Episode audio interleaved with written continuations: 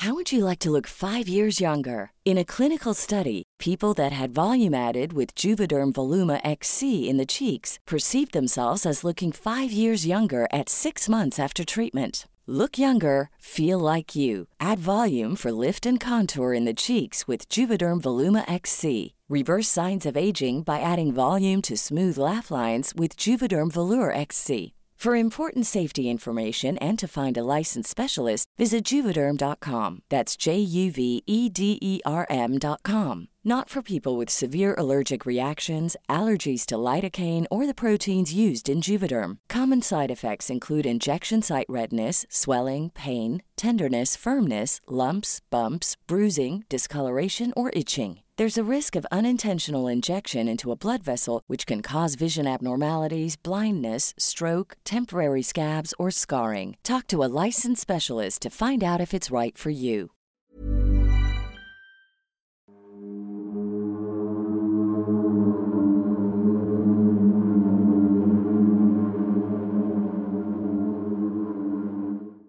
Muy buenas noches, estimados antisuscriptores. Para los que no me conocen, me presento. Soy Miguel Padilla, también conocido como el Dr. Miguel Padilla. Soy el anfitrión de este programa al que ustedes tanto quieren y nosotros también, el Anti Podcast. Me encuentro en compañía como cada domingo de Sergio Bocanegra, sin que no sería posible este programa y al más allá de este micrófono, como cada domingo, nuestra doctora consentida, la brillante doctora Cass. ¿Cómo estás? Ay, muy feliz, muy feliz porque ya llegamos al medio millón que veo que muchos antisuscriptores lo estaban colocando ahí en los comentarios. Sí, de, por fin. Oh, por Dios, yo lo seguía desde que tenía no sé cuántos y ahora ya avanzaron. Y bueno, Estamos felices por eso, también aquí con mucho calor, que decidí comprarme una talla de playera un poquito más grande. Corrección, anti-playera. claro. sí, está un poquito más holgada, más rica, pero bueno, quiero comenzar este programa, si usted me permite, mi querido doctor. Por supuesto, lo que usted decida. con unos saludos de los antisuscriptores. Pero ¿te parece bien si esta vez lo hacemos un poquito diferente? ¿Qué te parece si ahora leemos aquellos que compraron su tacita. bueno, perdón, su antitacita. A ver, por aquí tenemos. Cabe mencionarles también a todos ustedes que les vamos a dejar el link de compra de las antitazas. Aquí la pueden ver, firmada por todo el equipo completo del Antipodcast en el primer comentario de este video. Y también por ahí me gustaría decirles que esta dinámica se va a mantener, así que ustedes quieren un saludo especial, pues vayan por su tacita y etiquétenos en las historias de Instagram. Tenemos a CatMLCR 283. Ella nos dice: Ya tengo mi taza firmada, son los más increíbles, estoy re feliz. Por favor, hagan un meet and greet o algo. Saquen más merch, no sé, los quiero mucho. Oye, qué linda. Mira, también tenemos a Citlali Carpio que dice: Me encantó, la amé. Los autógrafos, mil sobre mil. y aquí nos pone incluso su foto de que sí compró su antitaza. Sí. Tenemos aquí el comentario de Katia, dice, la acabo de pedir. Es la primera vez que adquiero un producto de youtubers. La verdad, los amo mucho. Espero mi mensajito. No sé si Sergio, Cas y Miguel lean por acá también, pero estoy muy contenta por todos sus éxitos. Y sé que la taza, así me llegue rota, me encantará. Y seré muy feliz con este tesoro. Ay, no, pues qué bueno que no te llegó rota. Digo, apenas me parece que la está esperando. Pero eh, si hubo una persona, es que Amazon de pronto es un poco... Eh, brusco, ¿no? Brusco, como trata su... Todos lo hemos visto, ¿no? Que te pides unas sábanas y te las avientan desde la otra casa casi, casi, ¿no? Si a ustedes les llega su tacita rota, por favor contáctenos. Todas las tazas, todos los productos del Antipodcast tienen una garantía especial con Amazon para que se les reponga su dinero y se les vuelva a enviar el producto en excelentes condiciones. No se preocupen, pueden hacerlo sin ningún problema. Pero es que además a esa persona, porque si hubo una persona que le llegó rota y nos dio muchísimo coraje. Si tú eres esa persona, mándanos un mensaje porque te vamos nosotros personalmente a mandar tu taza otra vez. Te queremos regalar una playera y una sorpresa también muy muy especial. Continuamos con Adriana, ella nos dio cinco estrellas en la evaluación de Amazon y dice, la amé, me encantó mi taza de excelente calidad. Muchísimas gracias Adriana. Y por último tenemos a Marco A. Grajales que también nos dio cinco estrellas, bueno, todos nos han dado cinco estrellas, muchísimas gracias. Y dice, la calidad mencionada por el doc Sergio Es correcta, bonita, bien empacada, cumplió mis expectativas. Muchísimas gracias, querido Marco. Recuerden, si ustedes compran su antitaza, por favor, etiquétenos en historias de Instagram como arroba el antipodcast, que ya estamos por allá. Y además, a los primeros 10 que hoy domingo nos manden su historia etiquetando al antipodcast para que nos enteremos, les vamos a mandar una sorpresita muy, muy especial de parte de nosotros tres. Somos Sergio, Cas y Miguel y esto es el antipodcast. Vamos a comenzar este video con uno de los temas que estamos conscientes que más nos piden y que también ya les debemos un poco. Ya llevamos algunos videos que no hemos hecho, ¿no? Que son historias de terror contadas por ustedes, por nuestros queridos anti-suscriptores. No duden en tomar papel y lápiz porque de repente puede haber alguno que otro con pistas que más vale la pena seguir. Comencemos.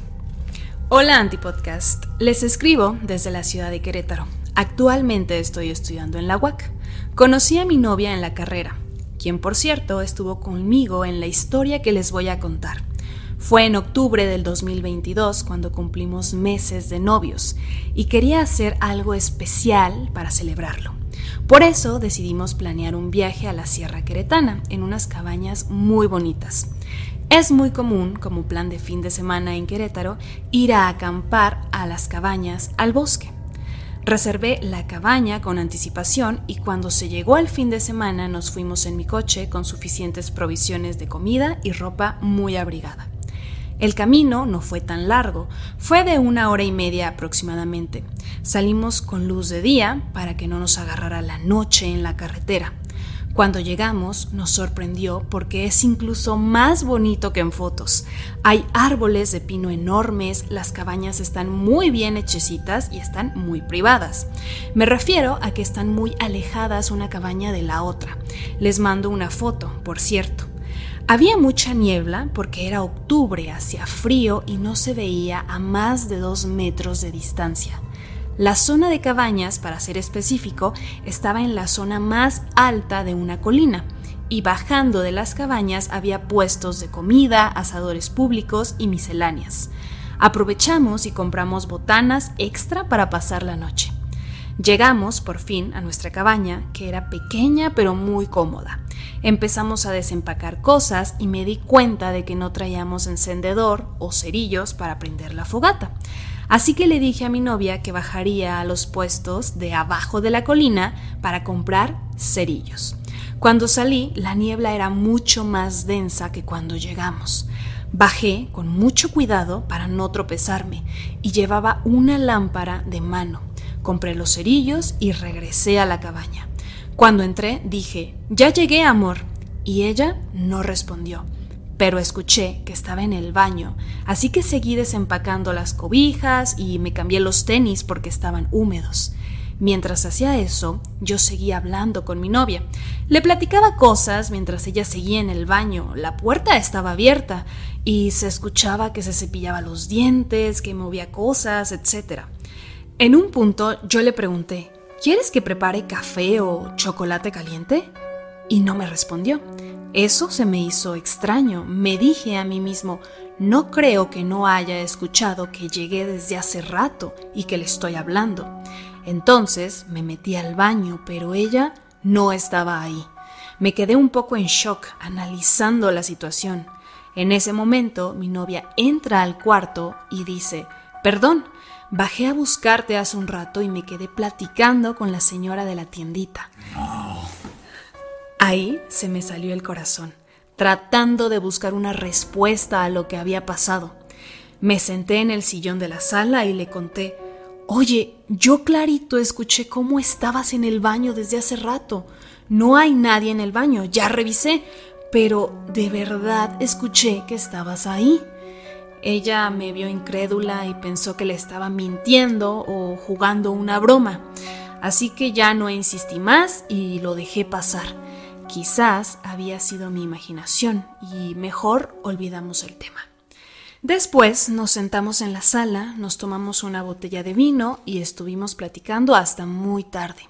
Nos dormimos como hasta las 2 de la mañana y más o menos una hora después me desperté porque escuché algo.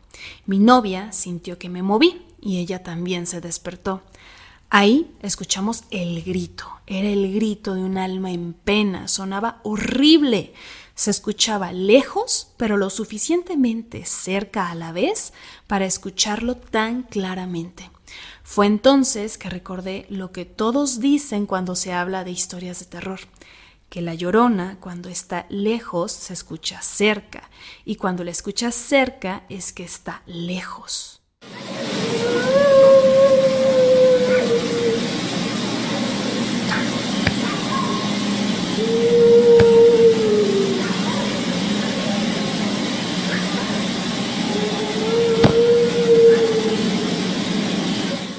Novia y yo nos volteamos a ver en mitad de la noche como niños chiquitos muy aterrados.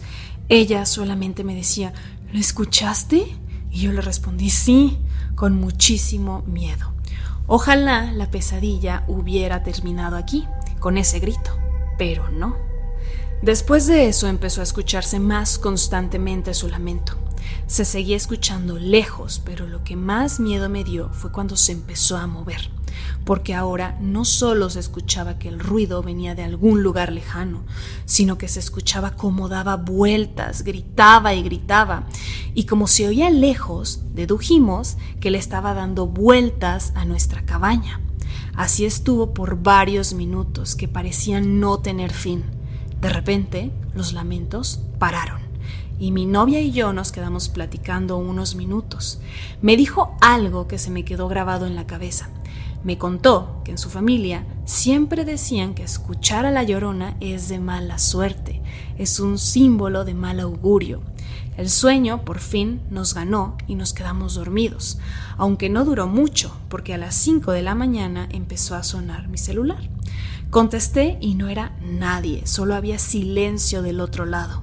En fin, nos dormimos nuevamente y al día siguiente desayunamos y todo transcurrió con relativa normalidad. Cuando tuvimos que regresar a la ciudad desde la mañana, empezó a llover muy fuerte. Eso fue raro porque según yo, en octubre no es común que llueva. De igual forma, empacamos todo y a las 7 de la mañana ya veníamos de regreso. Hubo varios percances para poder regresar a la ciudad, pues la lluvia era intensa, había mucho lodo y una llanta de mi carro se ponchó. Afortunadamente traía la llanta de repuesto en la cajuela y la cambié. Dentro de todo regresamos con bien a la ciudad. Lo realmente extraño fue cuando apenas dos días después de regresar del viaje, en la madrugada, recibí una llamada de mi papá para darme una mala noticia, que mi abuelita había fallecido. No sé si lo que dijo mi novia era cierto o no, pero yo creo que es demasiada coincidencia pues mi abuelita no estaba enferma. Era una mujer muy sana, ya que no estaba enferma ni tomaba medicamentos. A la fecha, yo sigo pensando que eso que pasó esa noche en la cabaña no fue casualidad. Este tipo de historias son realmente difíciles de explicar porque hay muchas situaciones que ocurrieron una tras otra, ¿no? Y explicas una y bueno, ¿cómo explicas esta otra cosa? Hay un video que a mí me gustaría que vieran y sobre todo escucharan el sonido, porque es realmente inquietante.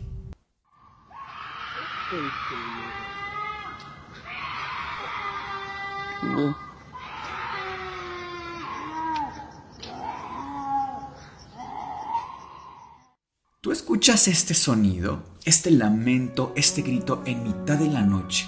Tú estás acampando casa. ¿Qué, qué impresión te deja? Con muchísimo miedo, pensando, ah, no sé, que le están haciendo algo a alguien, más en una zona tan descampada, es factible, ¿no? Que les puedan estar lastimando y hasta, ¿sabes? Quitándole la vida a una persona pudiera ser. Ahora, imaginemos que tú, por alguna razón del destino, tienes garantía de que no hay personas alrededor, no hay ni una persona. Eso nos damos de que tienes hasta la tecnología de ver con cámaras y no ves absolutamente a nadie. Es en ese momento, al menos para mí, que empiezan a entrar en juego las teorías paranormales. Claro, y es natural, ¿no? Creo que todos no lo descartaríamos de buenas a primeras.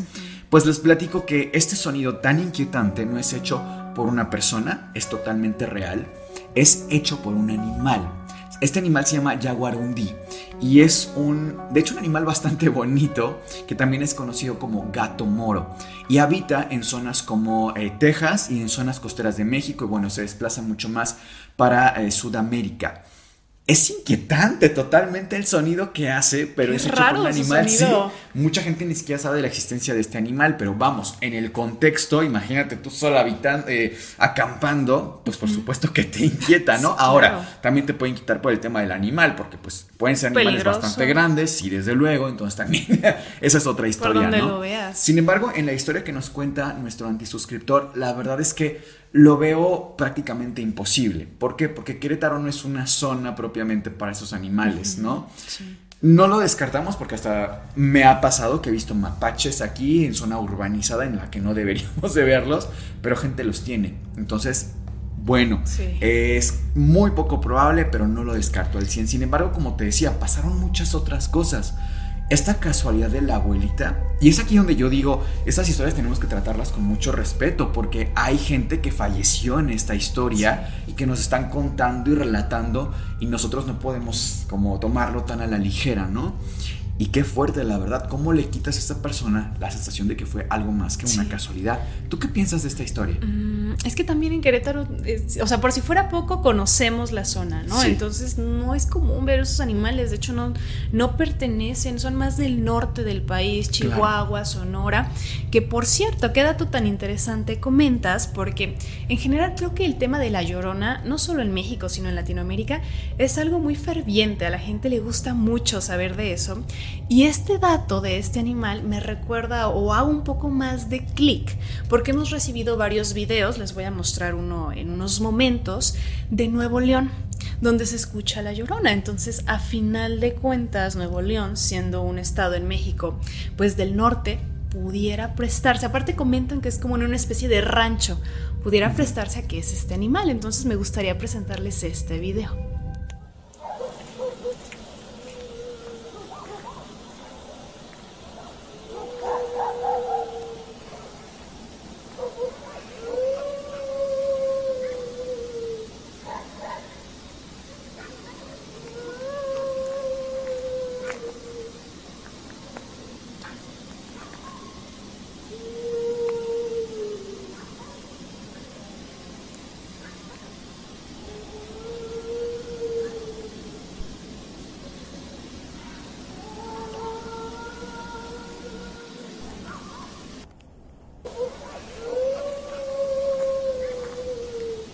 Que habrá gente que después de ver este video quizás aún no esté convencida.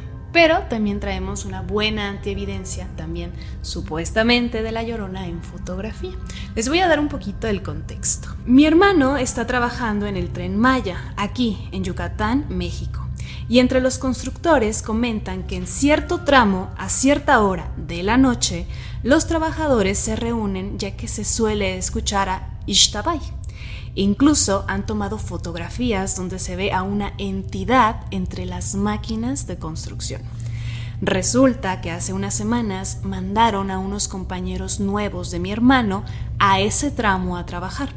Uno de ellos en específico, como era nuevo, no sabía que se reunían a una hora en específico, de modo que ya caída la noche, él seguía realizando sus actividades hasta que escuchó unos lamentos.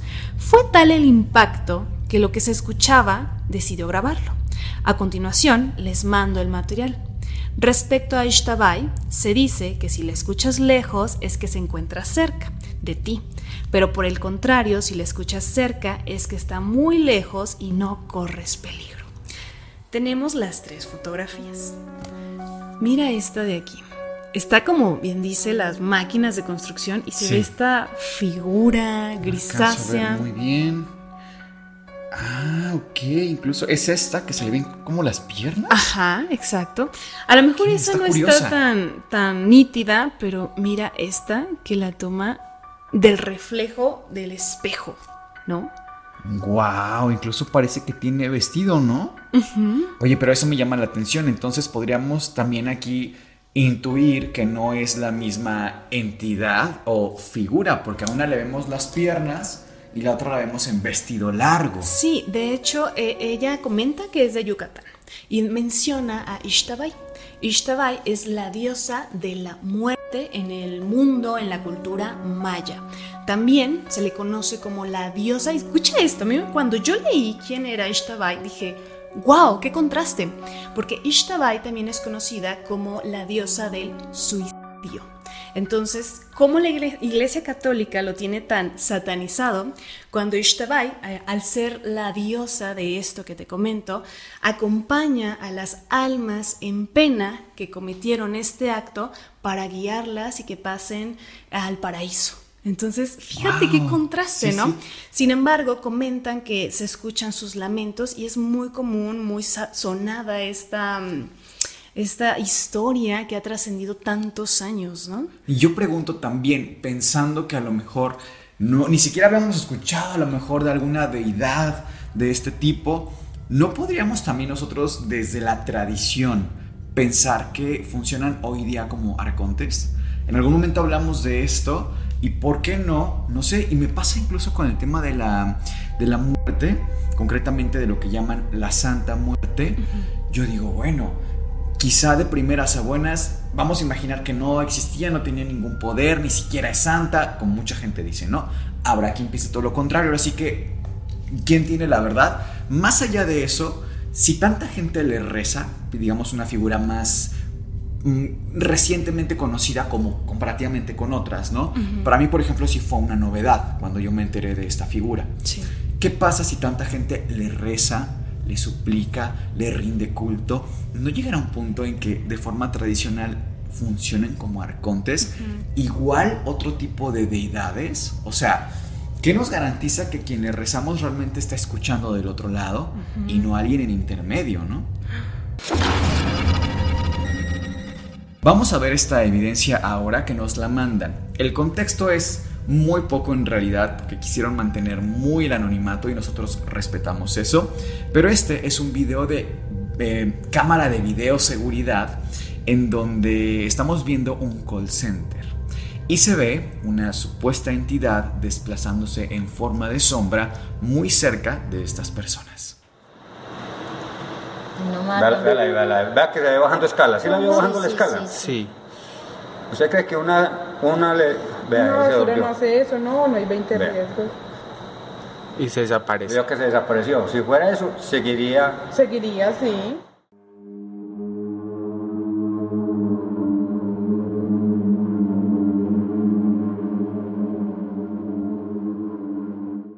Que yo tengo o me causa duda, curiosidad respecto a este video es que hay una, una mujer, me parece, que está tendida en el piso no sé si eso tendrá alguna especie de coincidencia con la sombra que estamos viendo. ¿O sea, estás insinuando que estamos viendo el alma recién salida del cuerpo de esta persona? Pudiera ser, pudiera ser. en el contexto que nos mandaron realmente no venía información sobre qué le pasó concretamente a esta persona, pero vamos, que no es una mala teoría dentro del mundo paranormal, ¿no?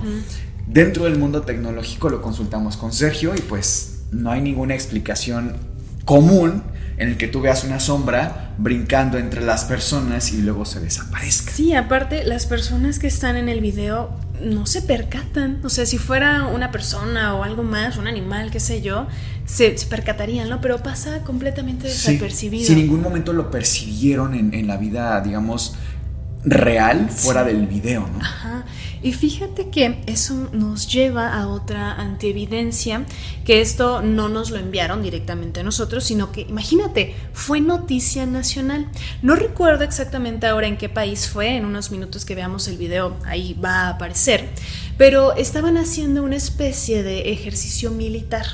Estaban, ¿sabes? Estos espectáculos que dan normalmente, que hacen ciertas eh, maniobras los militares, etcétera y comentan que una de estas maniobras, eh, en una de estas maniobras, uno de estos militares se cae, o sea, salió mal, cae al piso muy fuertemente y se ve el alma o lo que creen que es el alma de esta persona captada en video. ¡Qué fuerte! Ojo, porque el video eh, salió, me parece que en televisión nacional de este país, entonces, ¿sabes? No se prestaba tanto como a que pudiera ser manipulado, sino que realmente estaban pues transmitiendo la noticia tan, tan fuerte y tan, tan pues triste. No, y además ves este video y si eres una televisora seria, pues revises con todo tu equipo que no haya podido ser manipulado y que no te vean la cara, porque imagínate quedar mal en un noticiero a nivel nacional no es cualquier cosa.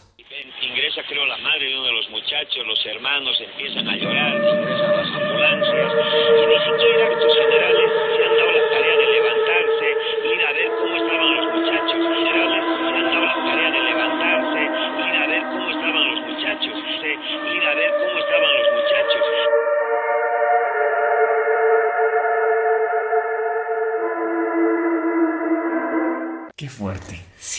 Honestamente yo veo este video y es donde me pregunto, si, si no está de ninguna forma truqueado este video, ¿qué dices? ¿Con qué te quedas, no? Si, si ya fue analizado, si sabes que no fue manipulado de ninguna manera y estás viendo la situación, alguien acaba de fallecer y ves esto de otro lado, ¿qué te queda decir? Sí, sí, es que ¿cómo, cómo lo explicas? O sea, perdón, pero por más método científico que, quieras ocupar, no, te quedas sin palabras. Vamos entonces con la siguiente antievidencia. Por favor, omitan mi nombre. Escucho su programa y nos encanta mucho oírlo a mi equipo de trabajo y a mí. La historia comienza en una empresa en el estado de Michoacán, México, en la cual los trabajadores del turno nocturno han contado historias de patines industriales para desplazar maquinaria que se mueven solos, que en las cámaras de vigilancia han visto extrañas luces que levitan y que entran a unas cámaras de frío, las cuales se encuentran muy bien cerradas. También han oído ruidos cuando ya no hay más personal en la empresa, pero de todo eso no tengo antievidencia de la cual sí tengo y anexaré es de esta historia. Un día, como de costumbre, se terminó el horario laboral a las 9.40 pm y a las 10 ya no hay nadie excepto los trailers que se quedan en la noche a esperar ser cargados al día siguiente muy temprano. Como a eso de las 12 de la noche, les toca dar un recorrido a los vigilantes y cuenta uno de ellos que mientras iba caminando vio que una sombra blanca, transparente, levitaba cerca de unos vehículos estacionados de la empresa. Y esto también lo pudo confirmar uno de los choferes que estaba viendo el mismo suceso en ese momento y el cual estaba grabando con su teléfono celular. En eso, el vigilante también sacó su teléfono y tomó una fotografía. Anexo la antievidencia, la cual el vigilante que lo presenció fue quien me la compartió. Saludos. Aquí tenemos la fotografía, incluso está remarcado con un borde para que ustedes puedan apreciarla. ¿Tú qué opinas, Cas? ¿La podrías describir para las personas que solamente nos están escuchando? Bueno, se ven los, los trailers, ¿no? Estos transportes, y se ve esta figura en el centro de la, de la fotografía, blancuzca, blanquecina, transparente. Pero a mí lo que más me impacta es que está levitando para que estuviera tan alta, es, o sea, a esta altura, o tendría que ser algo sumamente grande, pero ni siquiera se ve que esté apoyando los pies, si es que tuviera, sobre algo. O sea, sí parece que está levitando.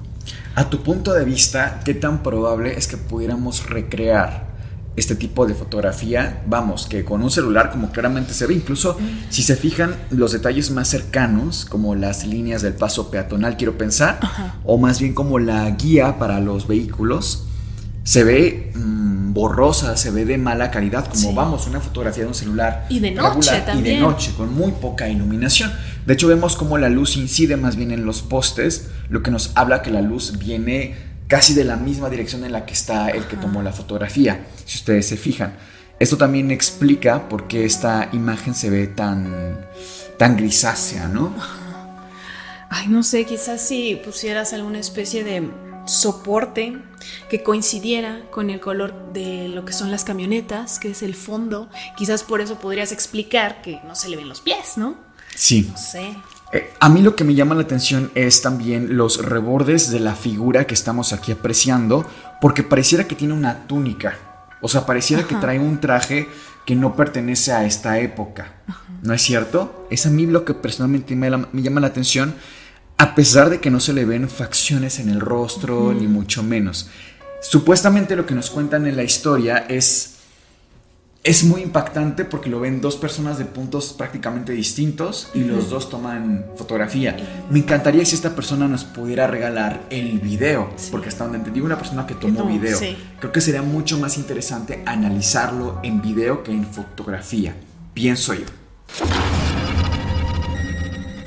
Continuemos entonces con otra antievidencia que tiene una pequeña historia para contexto que les voy a compartir. Mi papá es bombero, por lo cual es uno de los primeros en llegar en accidentes automovilísticos, ya que los bomberos hacen los cortes de carros para poder sacar a las personas y transferirlos en una ambulancia. Sin embargo, él me comenta que cuando llegaron a este accidente empezaron a cortar, ya que se encontraban dos personas prensadas y una de ellas lamentablemente perdió la vida.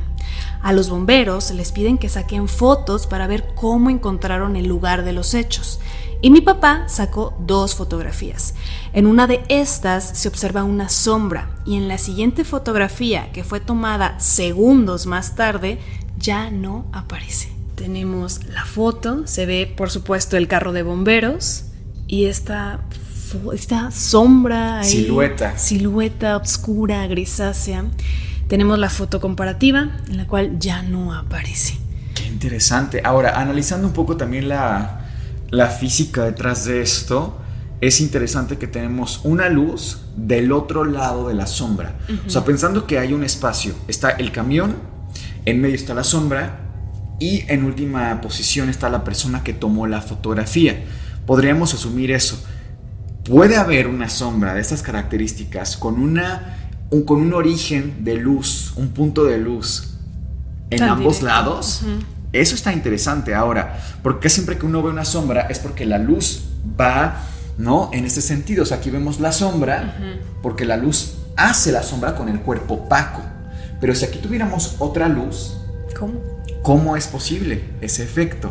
Entonces, desde ahí creo que es una- un análisis muy simple, desde luego, pero así como es obvio, así es interesante, ¿no? ¿Tú qué opinas de esta fotografía? Ay, que creo que particularmente en este video hemos estado tratando como de accidentes que, que las personas acaban de fallecer Sí. en el lugar y se ve esta especie de sombra, de silueta después. No lo quiero asegurar porque me parece muy fuerte, pero pareciera que todo apunta a que sí es el alma de la persona. Y no sé, yo he escuchado muchas historias, incluso de médicos, decir que sus pacientes cuando por alguna razón regresan a la vida, y lo pongo entre comillas, si ven esta especie de túnel, aunque pareciera muy hollywoodense lo que estoy diciendo, si hay testimonios de médicos que comentan esto, que sus pacientes eso les refirieron. A final de cuentas es un comentario más de su paciente, ¿no? Le tienes que preguntar lo subjetivo, el objetivo y todo, básicamente. Sí, hay un neurocientífico que habla mucho de este tema de las experiencias cercanas a nuestra mortalidad y cómo, justo lo que dices, hay muchos pacientes que refieren este túnel, es como la experiencia que más se repite, otras tantas son incluso gente que asegura ver figuras como la de Jesucristo, ¿eh? así como lo escuchan, de que Jesús va por ellos. Otras personas ven cosas más tenebrosas, pero casi siempre son cosas positivas. A mí es lo que me llama la atención. Por un lado, casi todas las experiencias, incluso de personas que consideramos socialmente malvadas, por ejemplo, personas que cometieron crímenes terribles y que han relatado, que son pocas realmente, han, han relatado este tipo de experiencias, suelen ser muy similares a las personas que consideráramos buenas. Entonces ahí digo, bueno, si existe el alma, si existe el más allá, creo que es que no sabemos nada al respecto, todas son meras conjeturas. Pero esta situación de que para todos sea igual, o sea, creo que es una conversación también in- inquietante en ese sentido, ¿no?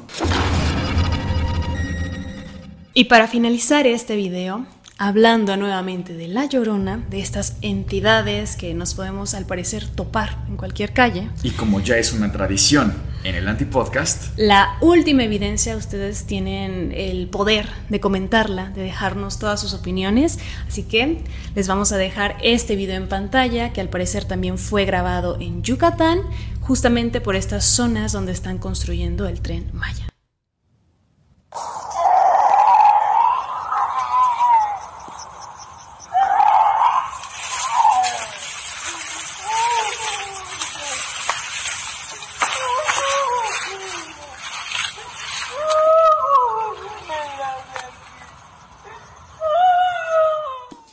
Esperamos que hayan disfrutado tanto este programa como nosotros lo hicimos. No olviden darle suscribir a este video, like, compartir y que también les dejamos el link de compra de las antitazas y las antiplayeras que tienen ahí su mensajito escrito con mucho cariño.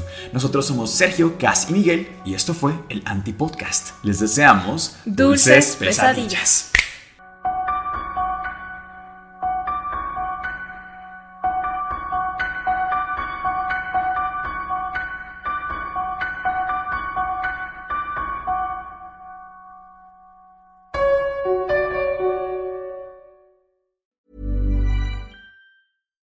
Hey, it's Paige DeSorbo from Giggly Squad. High quality fashion without the price tag. Say hello to Quince. I'm snagging high-end essentials like cozy cashmere sweaters, sleek leather jackets, fine jewelry, and so much more. With Quince being 50 to 80% less than similar brands. And they partner with factories that prioritize safe, ethical, and responsible manufacturing. I love that. Luxury quality within reach. Go to quince.com slash style to get free shipping and 365 day returns on your next order. Quince.com slash style.